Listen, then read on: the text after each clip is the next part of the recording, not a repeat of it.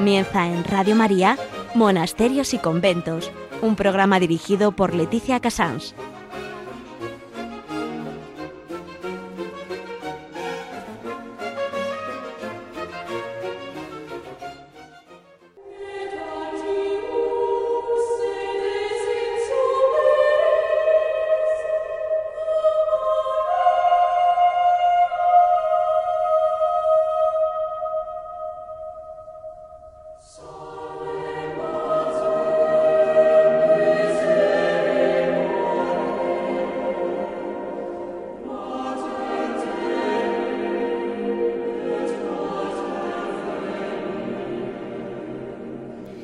Buenos días, son las 11, las 10 en Canarias, estamos en Radio María y comenzamos por primera vez en la Pascua, ya celebrando con toda la alegría de la resurrección monasterios y conventos compartiéndolo con todos ellos que habrán celebrado desde luego la alegría después de tantos días de preparación y una Semana Santa tan profunda como se vive en nuestros monasterios.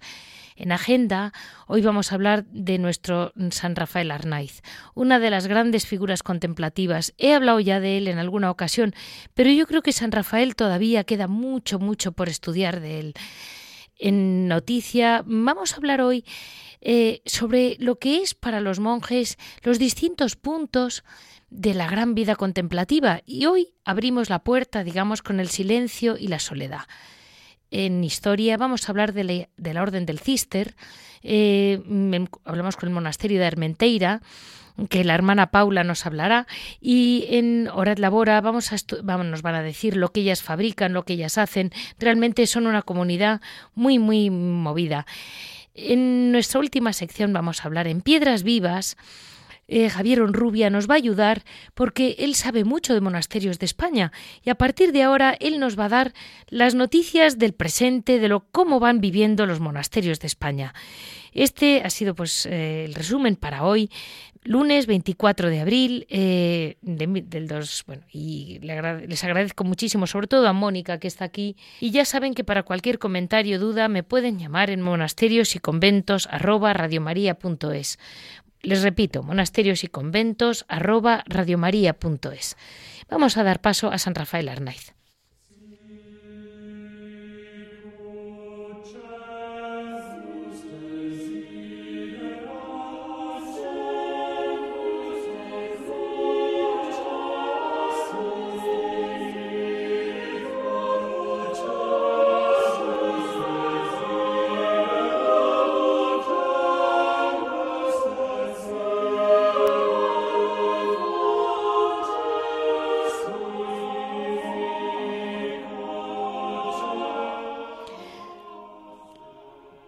Hoy sobre San Rafael Arnaiz. Realmente su biografía no es una biografía nada llamativa, del mismo modo que él es como casi un patrón de la humildad.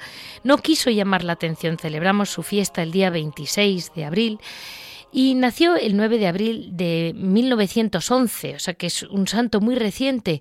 Por eso he querido hablar hoy de él, porque eh, vivió en la trapa Em, él nació en Burgos y allí se fue, fue, bautizado. Era un niño muy brillante, era un niño pues muy llamativo, que tenía una idea muy clara de que le atraían mucho todas las cosas de Dios desde niño, que es una cosa pues poco corriente pero que existe.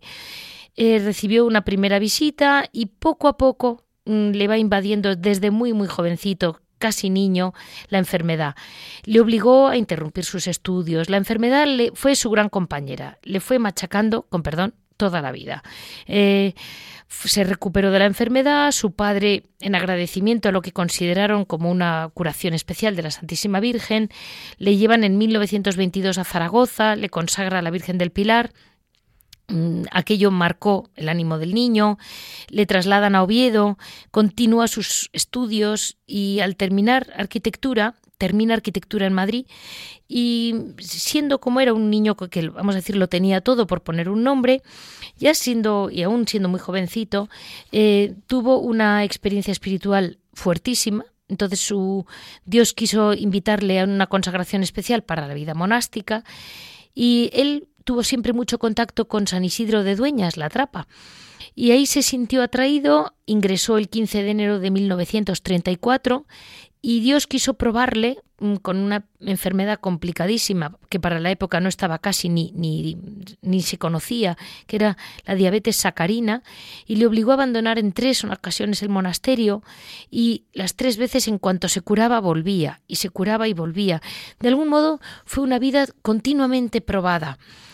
Eh, fue santificado en la gozosa fidelidad a la vida monástica, en una aceptación amorosa de los planes de Dios. Él siempre, con una resignación total, decía Si no me quieres, Señor, no me quieres, pero déjame volver. Y poco a poco volvía. Y en 1938, cuando acababa de cumplir los 27 años, fue cuando fue sepultado en el cementerio del monasterio.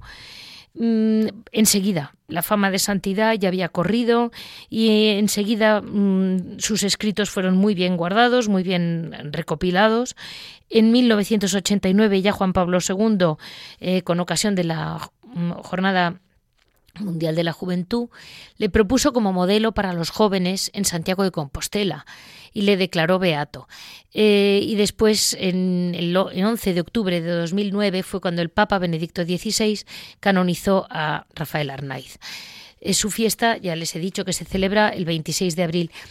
Sepan ustedes que sus escritos por si algún día, porque él tiene escritos muy breves y muy profundos, y escribió, fíjese que murió con casi 27 años recién cumplidos, pero dejó mucho escrito, pero fácil de leer y muy profundo. Les puede ayudar mucho a conocer y a entender eh, lo que es la vida de un monje, realmente una vocación monacal. Eh, tienen sus escritos, por ejemplo, muy fáciles de bajar en esa página de la que hemos hablado alguna vez, que se llama Abandono. Eh, si ustedes ponen Abandono, tienen los escritos sueltos sobre el tema que a ustedes les interese de San Rafael Arnaiz que está realmente muy bien y son, son escritos que nos pueden ayudar a la oración sin tampoco ser mm, textos largos ni complicados. Y ahora vamos a dar paso a el, como les decía antes, eh, vamos a abrir la puerta de cualquier vida contemplativa que el primer atractivo que le abrió la puerta al primer eremita y a San Benito, en este caso, que es a quien vamos a hablar, es el silencio y la soledad. Y vamos a dar paso al silencio.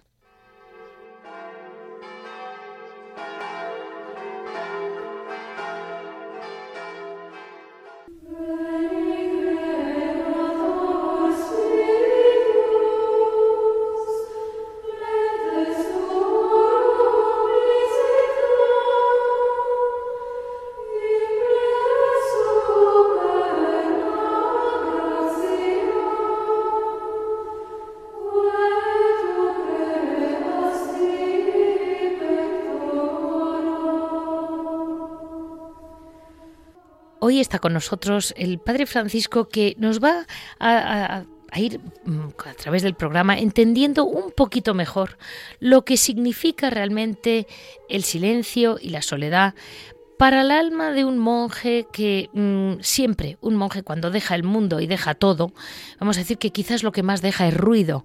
Y lo primero que entra es en la capacidad de estar solo, que es una soledad que ellos no la llaman soledad, y un profundo silencio. Muy buenos días, Padre Francisco. Mire, hay dos cosas que siguen asombrando a, la gente, y yo creo que cada vez más, que es esa primera puerta, he dicho yo, que abre la puerta de cualquier monasterio, que es ese silencio y soledad que busca el monje, que es un chico joven que está en pleno ruido de este mundo, y lo primero quizás que le atrae es el silencio, o eso me decía usted sobre San Benito, que estamos hablando de hace unos cuantos siglos. Buenos días a todos vosotros y a, los oyentes y feliz Pascua, en primer lugar. Sí, sí, tiene pues, razón. Eh, introducir la figura de San Benito. San Benito en plena juventud, con 18 años, se marcha del ruido de Roma, de todo lo que le ofrece, y se marcha a un lugar solitario, donde no hay nadie, Subiaco. El que conozca esa zona de Italia, pues se dará cuenta un bosque.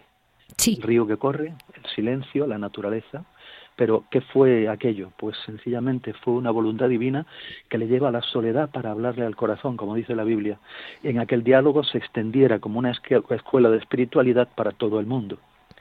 La soledad es algo tan esencial al ser que no hay manera de evitarla. Todos los esfuerzos fallan y fallarán porque son contrarios a los fundamentos de la vida. Además, es tan placentero sentirla porque libera de la multitud del otro.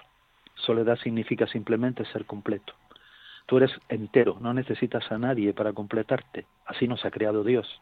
Así intenta descubrir tu centro más profundo, donde siempre estuviste, solo, lleno, tan completo, tan desbordante, con todas las sabias de la existencia, que habiendo probado la soledad, el dolor del corazón desaparece, siendo reemplazado por un nuevo ritmo de inmensa suavidad, paz, alegría, bienaventuranza. Y dígame, Padre Francisco, ¿por qué la gente teme la soledad? Porque mm, la soledad te encuentras quién eres más claramente. Ordinariamente estamos huyendo a través del ruido y de la compañía de conocernos a nosotros mismos, de encontrarnos con nuestros errores, con nuestros, eh, nuestras limitaciones, nuestras mentiras. Y ver el rostro verdadero que tenemos no nos agrada. Queremos tener la imagen que nosotros tenemos de nosotros mismos que es falsa.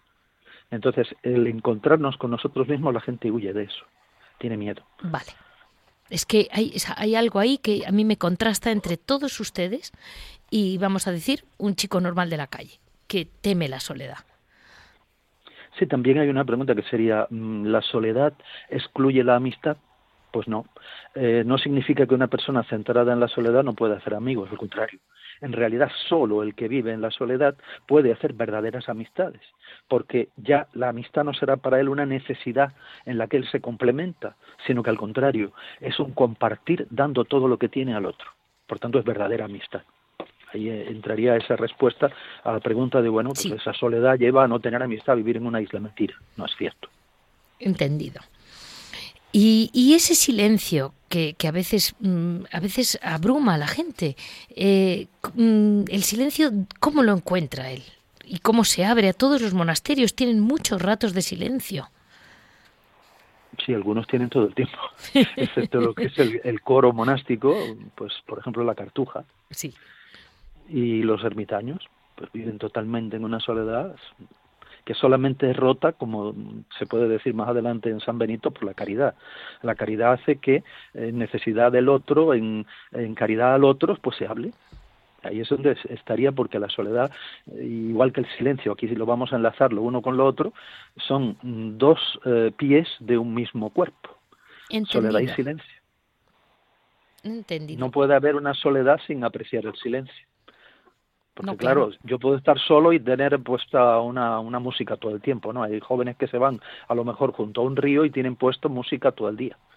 O van solos en el coche y tienen puesto lo que sea. Pues eso no es sol. Soledad verdadera es la que encuentra el gran misterio del silencio, en el que por fin encontramos la belleza y la fecundidad del silencio, que es lo que encuentra Benito.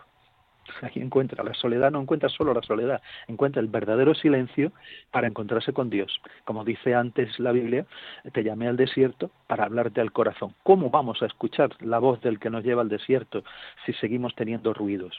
Los ruidos, bueno, pues podríamos decir más todavía. Eh, bienaventurada el alma que quiere buscar el desierto para hablar al corazón, ¿no?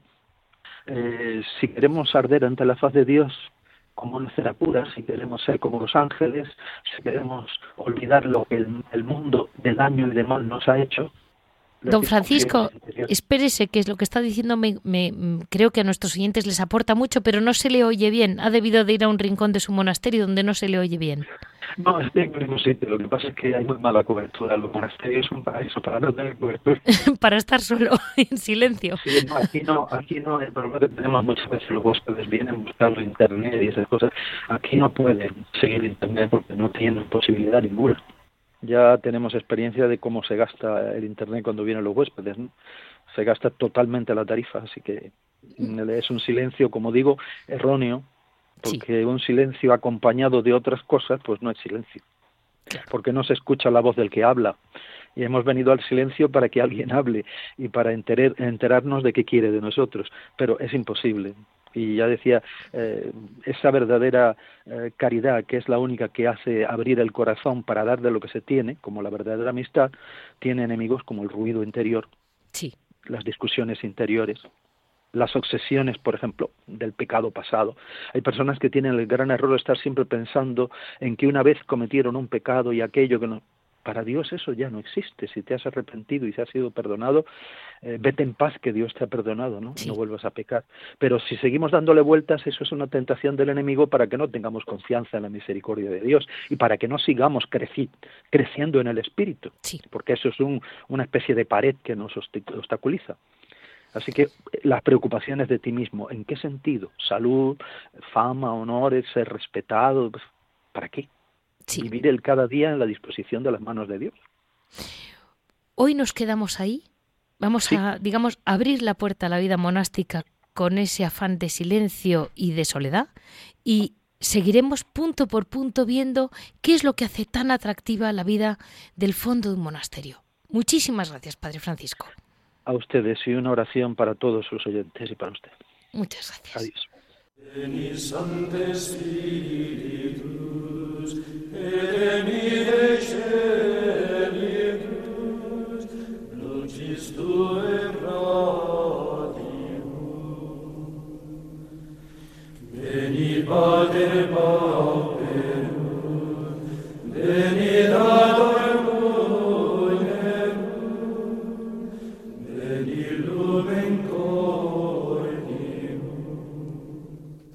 Hoy vamos a hablar de la, de la historia del cister.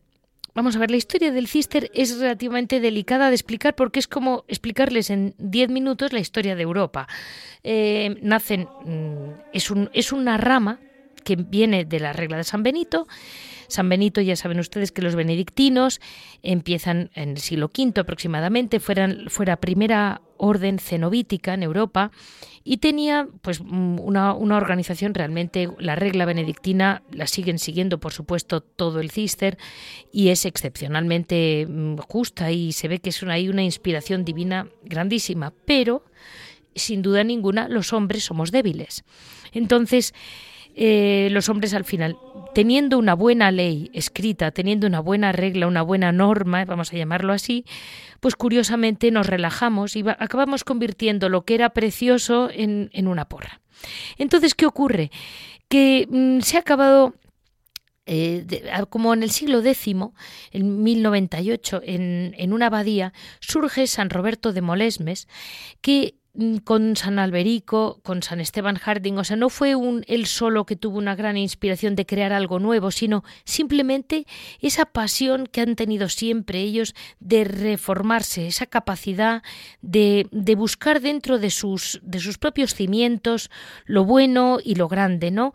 Y ya basado en siempre edificándose sobre la regla de San Benito y con una contribución excepcional de San Bernardo de Claraval, que fue considerado como un maestro mm, espiritual de la orden, se hace esa restauración de la regla benedictina que, mm, que, es la que lleva a cabo la orden del cister. De un modo popular entre la gente se les llamó un poco eh, los monjes blancos y los monjes negros. Los monjes negros era el hábito de los benedictinos y ellos se visten de blanco.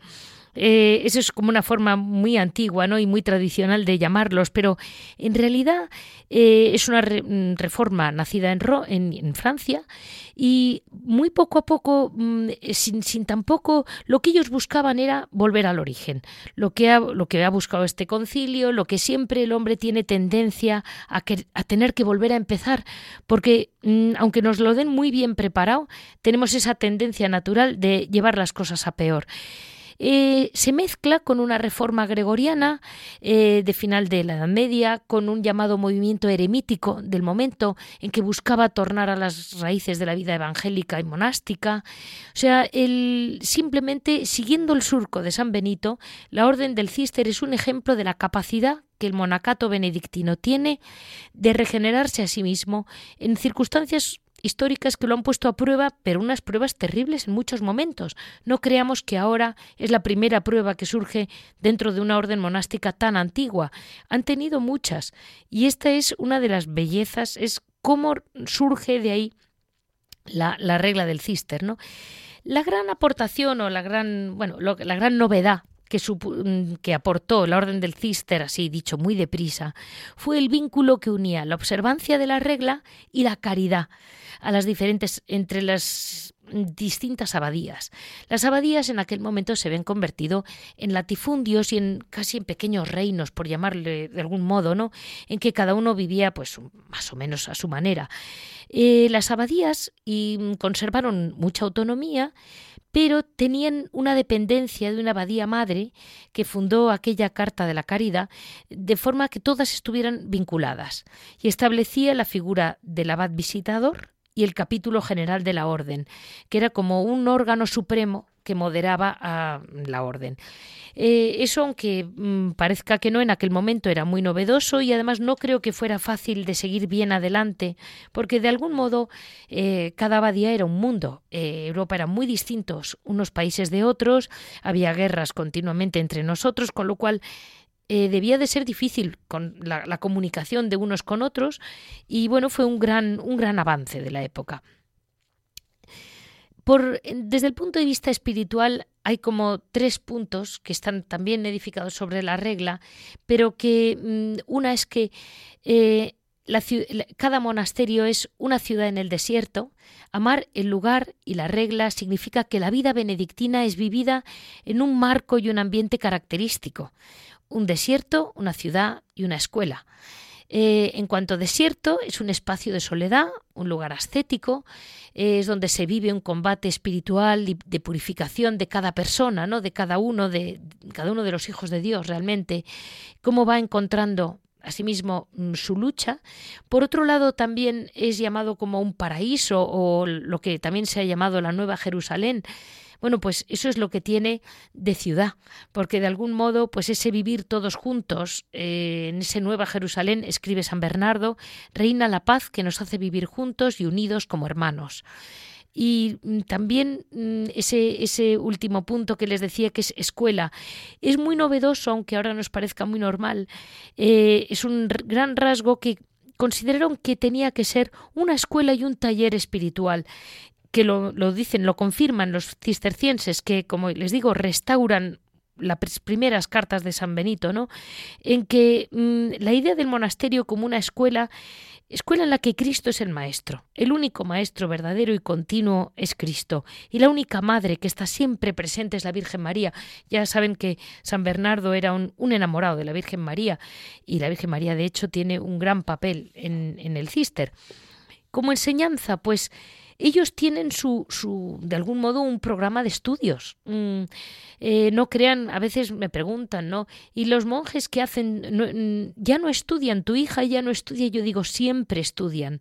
Hay una, como tres bases. Una que es la antropología cristológica, que es que poco a poco se va estudiando el alma como, como imagen de Dios en Cristo y, Cristo es una, es un, vamos a decir, una asignatura sin fin. Conocer a nuestro Señor como Cristo es, es realmente una asignatura eterna el combate espiritual, que es una imagen que, que había perdido un poco y, y, que tenía que recuperarla, ese, ese combate que tiene cada hombre desde, desde que nace, de esa tendencia a la caída y, luchar por, por superarse.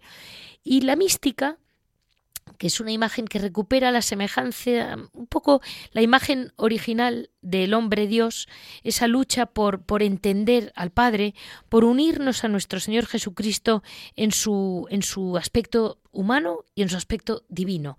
Eh, entender mejor la presencia de Dios constante en la tierra. De hecho, eh, cuando uno va a los monasterios del Cister, eh, por una parte tienes la sensación de la amplitud de Dios, esa sensación de que realmente donde Dios abre la puerta cabemos todos, y por otro lado, pues, pues mm, somos gente que vive muy cerca de la naturaleza, muy cerca del silencio, muy cerca de lo que Dios ha querido darle al hombre directamente.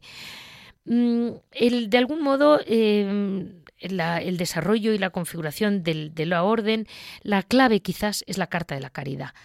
San Bernardo es esa figura que ya les decía que fue muy representativa y en vida de ellos, tanto de San Roberto de Molesmes como de San Bernardo, se abren muchísimos monasterios en Europa.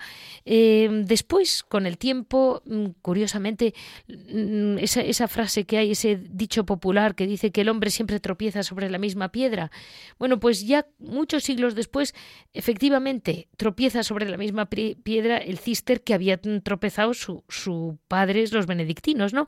Y entonces es cuando vuelven a buscar otra vez los orígenes, que es em, eh, cuando se crea el abad rancés, como le conocemos popularmente, lideró como una otra vuelta que hubo en 1664 a través de la trapa. De hecho, en, fue una, una, vamos a llamarlo, una rama reformada que no ha tenido no fue independiente hasta que León XIII se lo concedió y bueno, en España queda el monasterio de la Trapa. De hecho, esto se lo, se lo aclaro por si alguna vez me preguntan ustedes y ustedes ven monasterios de la Trapa, monasterios de las Bernardas. Pues las Bernardas es otra, otra de las ramas, todas de la misma espiritualidad, todas son la misma familia. Unas son de la llamada común observancia, otras de la llamada estricta observancia, pero en definitiva todos pertenecen a la rama principal del cister que viene de, la regla benedictina.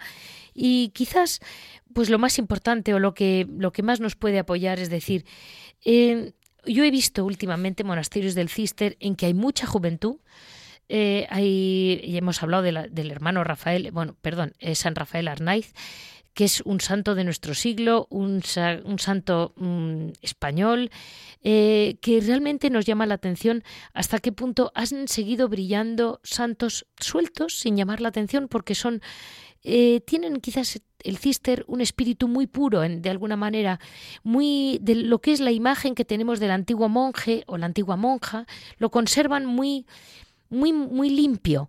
Eh, ellos no se han mezclado con, movimientos posteriores, sino que se han ido manteniendo dentro de una vida muy recogida y muy sencilla. Eh, también tiene una gran importancia para este siglo XX eh, Thomas Merton, que es un monje del, del siglo XX, que realmente fue de la abadía norteamericana de Getsemaní, que muere en 1968 y ha sido, bueno, quizás hoy en día es de los más leídos, de los monjes más leídos para espiritualidad pura y tiene un escrito social y unos ensayos y una poesía impresionante.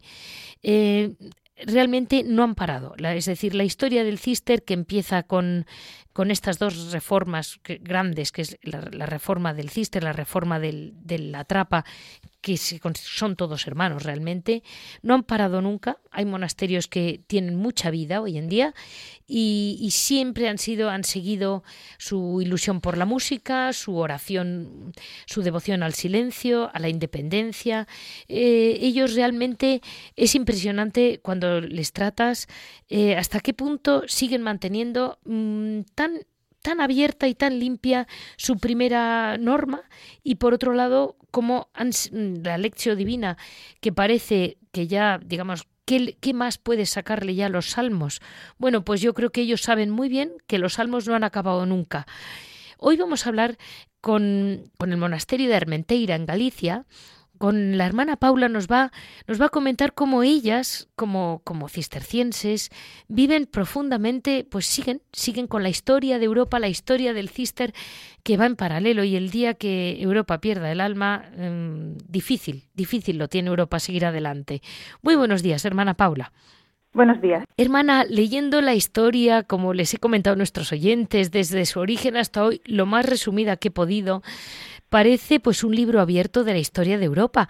El carisma de la orden implica un gran equilibrio que a mí me impresiona porque encuentro que la gente en cuanto se queda sola eh, hoy en día tenemos una tendencia a perder el equilibrio a la gente le entran depresiones o al revés eh, se dedica a viajar continuamente y eh, cómo consiguen ustedes con esa regla mantener ese, ese equilibrio que hace que ustedes, no, yo no he visto todavía ninguna monja mm, que, que le den vaivenes y alturas y depres y cosas así.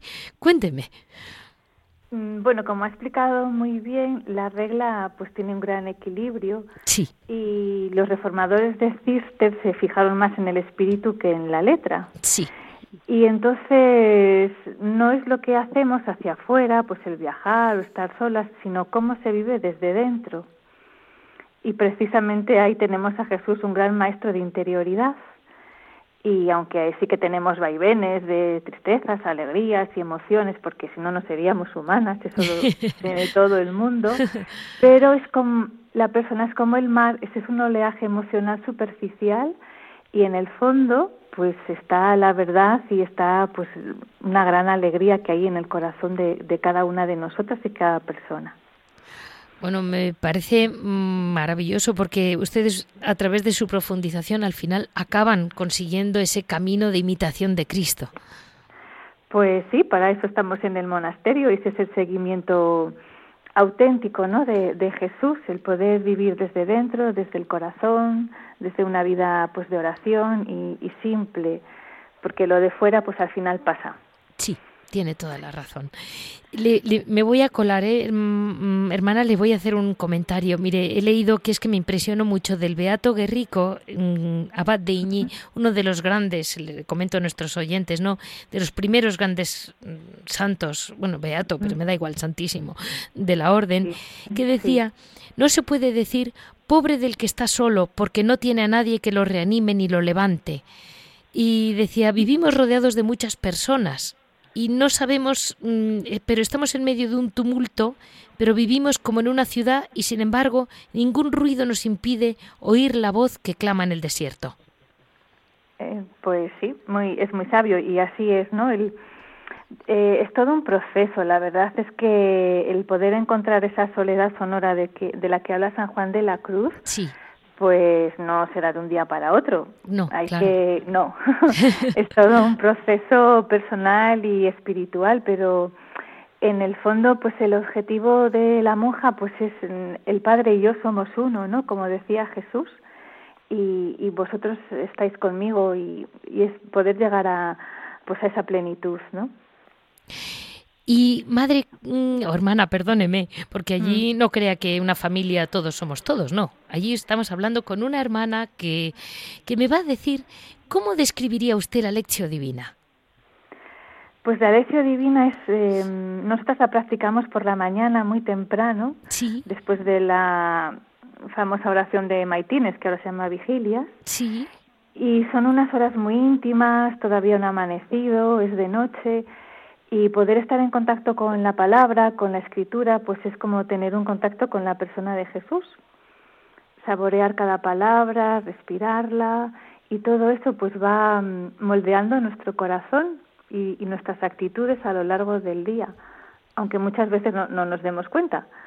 Pero sí que es una, mm, un método, un sacramento, más que método, pues es también todo un sacramento que va conformando a Jesús dentro de nuestro corazón sin que nos demos cuenta y sin ningún mérito por nuestra parte, solo sentadas con la palabra, respirando y en el silencio.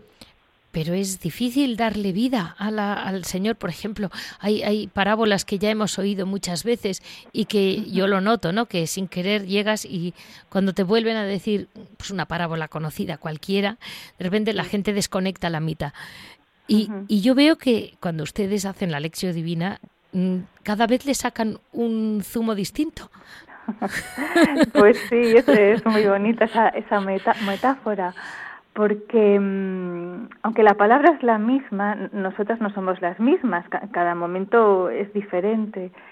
Y no se trata tanto como de sacar un resultado o una reflexión o un, una conducta moral, sino como de mm, de identificarse, ¿no? De, unirse a, cada palabra, aunque no tengan un significado pues razonable, ¿no? O, que lo hayamos escuchado muchos días. Es cierto que hay palabras a veces muy difíciles, pero se trata de quedarse con, con cada voz, ¿no? Incluso con cada silencio que hay en la escritura. Ay, qué bonito. Y dígame, hermana, en este mundo tan materializado, porque claro, una chiquita joven Mm, para cuando llega a un monasterio es que tiene tantas cosas que dejar, materiales todas, ¿eh? Y no es difícil eh, al principio entre ustedes compartirlo todo, su tiempo, su, su, esa sensación que hoy en día hay tantos niños en España, que cada uno tiene su cuarto como si fuera su celda llena de ordenadores y de máquinas, pero que no le deja ni a su hermanito entrar. Eh, y ustedes lo comparten todo.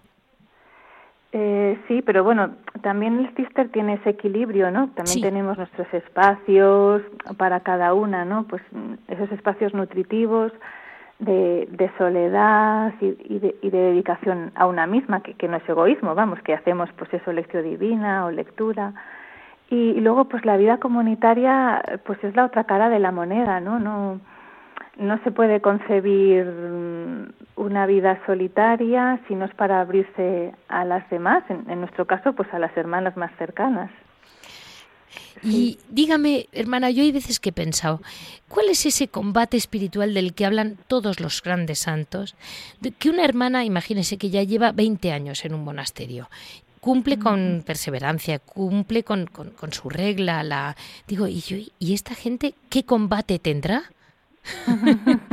porque yo, claro, el combate mío lo tengo clarísimo, porque mm. tengo tantas cosas que combatir cada día, pero yo digo, ¿y, y qué, qué, combatirá una señora que ya lleva con su alma ofrecida como una niña al Señor, que ya lo ofrece todo y dices, ¿y, y qué hará? ¿Qué, qué, qué, cuál será su combate?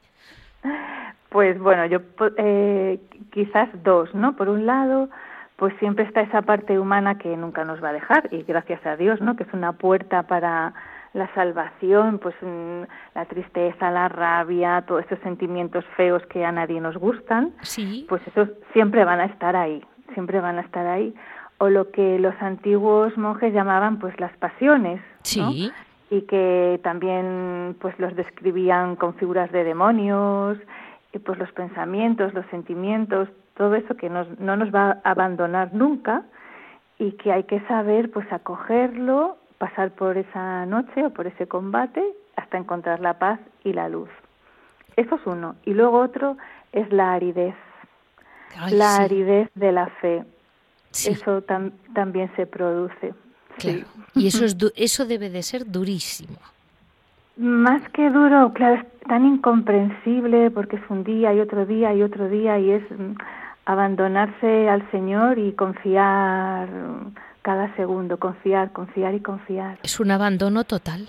Total, sí, total. Y bueno, y ella, el Señor acaba sacándolas a todas. Al final, sí, al final. Sí. Y le hago una última pregunta que es ya concretamente sobre el monasterio de Armenteira, que a mí me divierte porque es un monasterio también muy, muy antiguo que se vació y que una comunidad que es relativamente joven en el tiempo, porque llevan ustedes como 30 años dándole vida, eh, volvieron la comunidad, ¿verdad? Sí, sí, sí. Bueno, este monasterio fue fundado por monjes de Claraval, el monasterio de San Bernardo. Sí. Y en la desamortización, pues mataron a dos monjes, los saquearon y como la mayoría de los monasterios de España, pues quedó vacío. Y ha vuelto una comunidad también del cister, pero femenina. Al principio eran monjes y ahora, pues bueno, somos hermanas. Sí. Sí.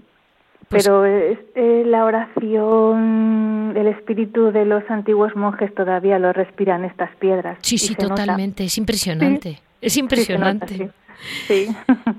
Pues con ese, con ese sabor que tiene el saber valorar lo que tenemos, lo que hemos heredado, lo que, lo que otras almas han dejado sobre unas piedras que tienen vida, vamos a pasar al hora et labora suyo, a su trabajo cotidiano.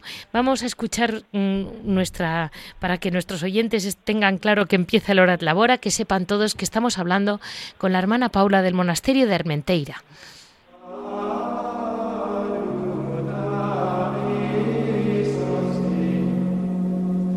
Krishna.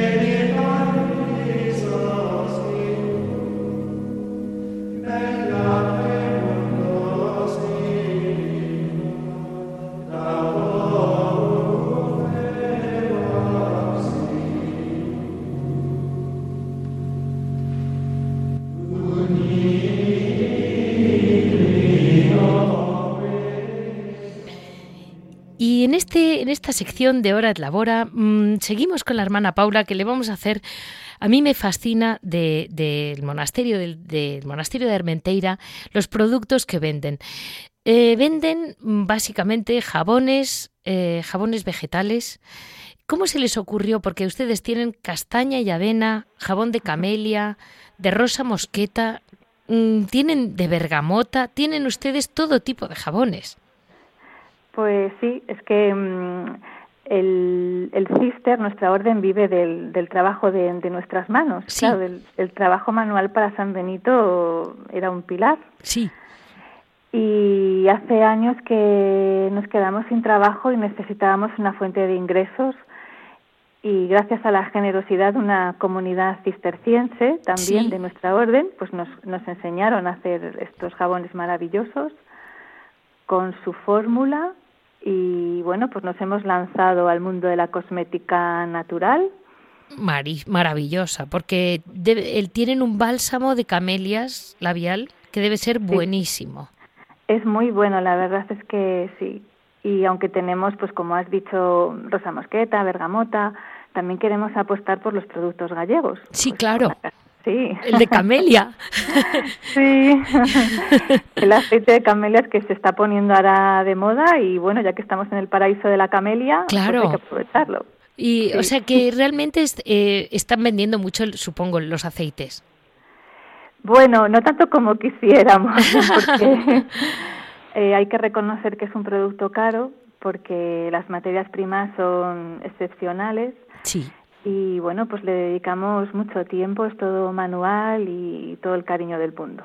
¿Y tienen ustedes algún producto de, de pastelería o no tienen obrador? No, no. perfecto. Ustedes se han dedicado al jabón, a la cosmética. Ah, y luego les digo a nuestros oyentes que tienen también, ¿verdad? Jabones de glicerina, que son como, se lo digo por si alguno no necesita, jabones muy bonitos. Esos son como transparentes, con formas, muy, muy bonitos. Sí, bueno, es una glicerina transparente que también tiene muchas propiedades, es certificada vegetal, ¿no? Ah. Y, si, y si me pongo, me sale la vena profesional y parezco más un, comercial que, una monja.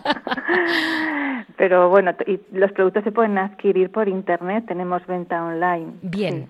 Bien, bien. Mm. Pues esto se lo recuerdo a todos nuestros oyentes. ¿Cuál es su página, madre, para poderlo decírselo a la gente? Pues www. Sí. Monasterio de Armenteira, todo junto y sin mayúsculas, punto es. Pues perfecto. Muchísimas gracias, hermana Paula, por estar con nosotros. De nada.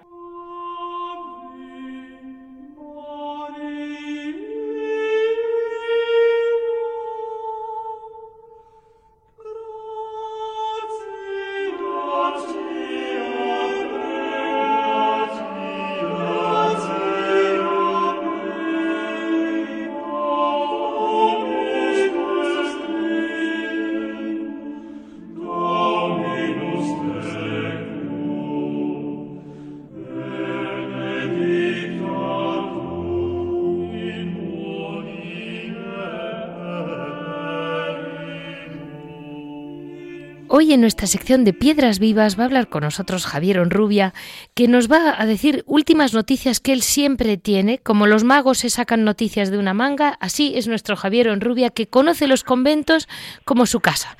Muy buenos días, Javier. Buenos días, Leticia. Pues mira, lo primero me comentabas de un DVD que ha salido, ¿no? De unas de las carmelitas descalzas piedras que realmente viven generación tras generación y las mantienen vivas las religiosas y los religiosos, ¿verdad? Pues efectivamente, este es un proyecto que se llevaba preparando desde hacía algún tiempo, pero era muy difícil porque ya sabes que las carmelitas descalzas, pues por ejemplo, como en muchos monasterios, no quieren que salgan imágenes de los religiosos o de las religiosas que se les vea la cara, o son muy celosos normalmente de su intimidad, no quieren que salgan ciertas partes del, del monasterio donde suelen desarrollar ellas su vida diaria, ¿no? Entonces, pues bueno, ha costado mucho, pero al final ha salido una preciosidad, una verdadera joya que se llama Hacia las cumbres de una entrega, vida de la Madre María Josefa del Corazón de Jesús, Carmelita Descalza. Es en DVD eh, que dura 72 minutos y la verdad es que es la primera vez que se pueden ver cómo es el día a día desde que se levantan hasta que se acuestan de las carmelitas descalzas, en este caso del Cerro de los Ángeles, eh, cómo es una celda por dentro, cómo es el refectorio, cómo es el coro, cómo son los claustros, cómo es las zonas comunes, las zonas donde ellas desarrollan el día a día y eh, han resuelto el problema, entre comillas, de que no se vea ninguna religiosa la cara, ¿no? Pues siempre salen las, las hermanas salen o con velo o salen, de, salen enfocadas por la espalda, ¿no? O sea, una preciosidad de vídeo, una música muy bien elegida y una, una voz que narra lo que es la vida, pues bastante, bastante atractiva y sugerente. O sea, es un, es un DVD que te, que te cautiva. Yo recomendaría que se viese, que se expusiese por ahí en parroquias, en colegios, porque descubre muchísimas cosas, porque desgraciadamente los cristianos tenemos una imagen de la vida contemplativa y de cómo es la vida en el interior de un convento, pues bastante fantasiosa, un poco distorsionada, ¿no? Yo creo que DVDs como estos aclaran de una vez por todas cómo transcurre la vida de estas religiosas, las carmelitas descalzas, en pobreza, sencillez, oración y mucha, mucha alegría. Pues mira, Javier, me surgen dos preguntas. Una eh, es, se llama Hacia las cumbres de una entrega, la Madre María Josefa. Sí, vida de la Madre María Josefa del corazón de Jesús, Carmelita descalza. Cuéntanos, Javier, ¿y la Madre María Josefa eh, quién fue exactamente? Eh, sí, bueno, la Madre María Josefa es un personaje, yo me atrevería a decir que determinante dentro del Carmelo femenino contemporáneo, ¿no? Español. Ella es una de las hijas predilectas de Santa Maravillas de Jesús. Sí. Es una es una de sus discípulas, de las continuadoras de su de su obra y ella es durante muchos años priora de la comunidad de carmelitas descalzas del Cerro de los Ángeles. Sí. Y ella hace una labor ingente, no solamente de ayudar a los otros carmelos que fundó la Madre Maravillas de Jesús, sino a aquellos carmelos que necesitaban algún tipo de ayuda eh, moral o incluso económica, ¿no? Y luego también ella se desvivió mucho por ayudar a personas y a familias necesitadas económicamente, ¿no?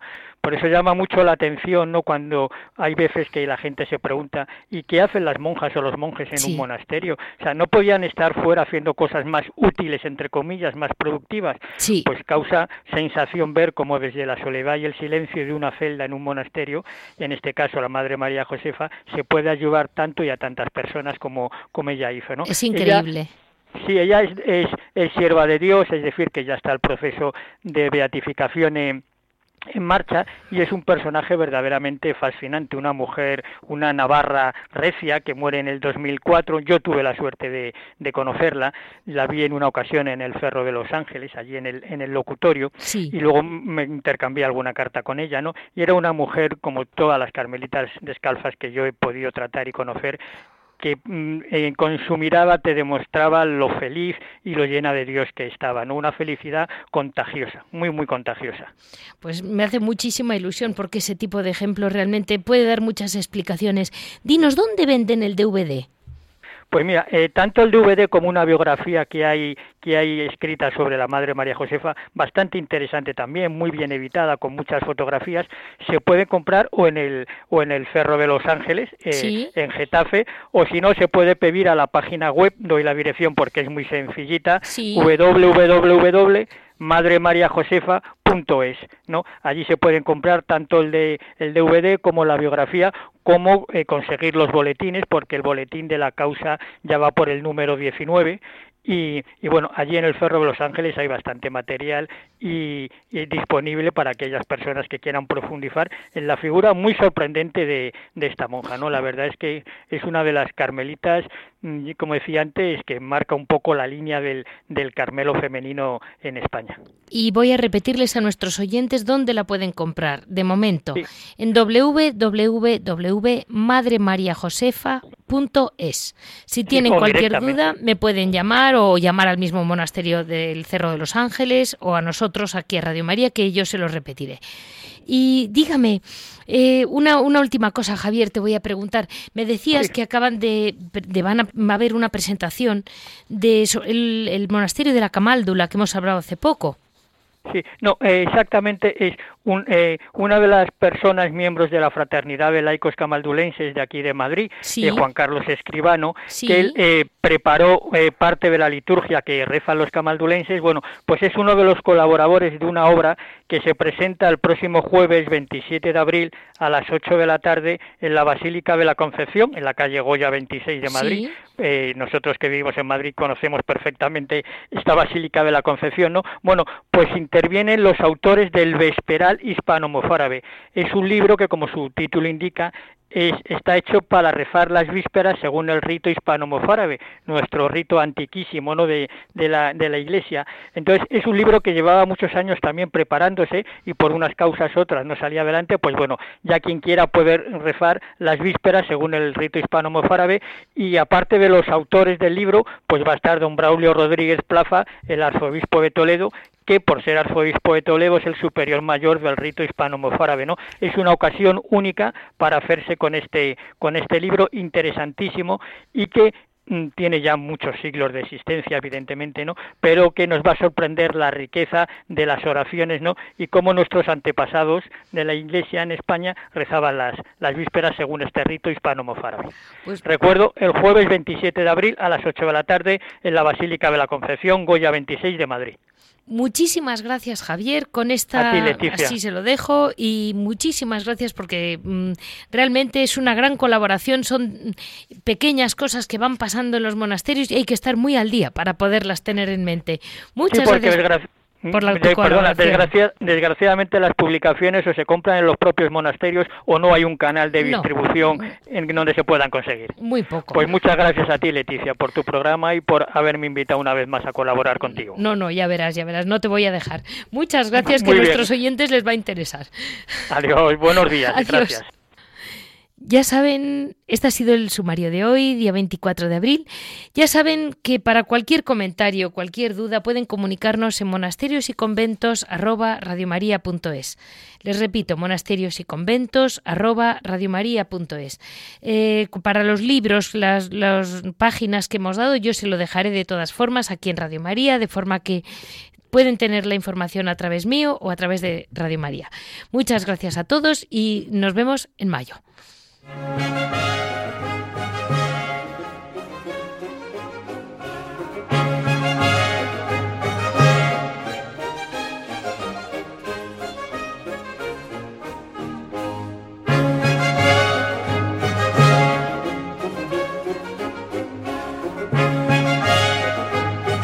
Han escuchado Monasterios y Conventos, un programa dirigido por Leticia Casans.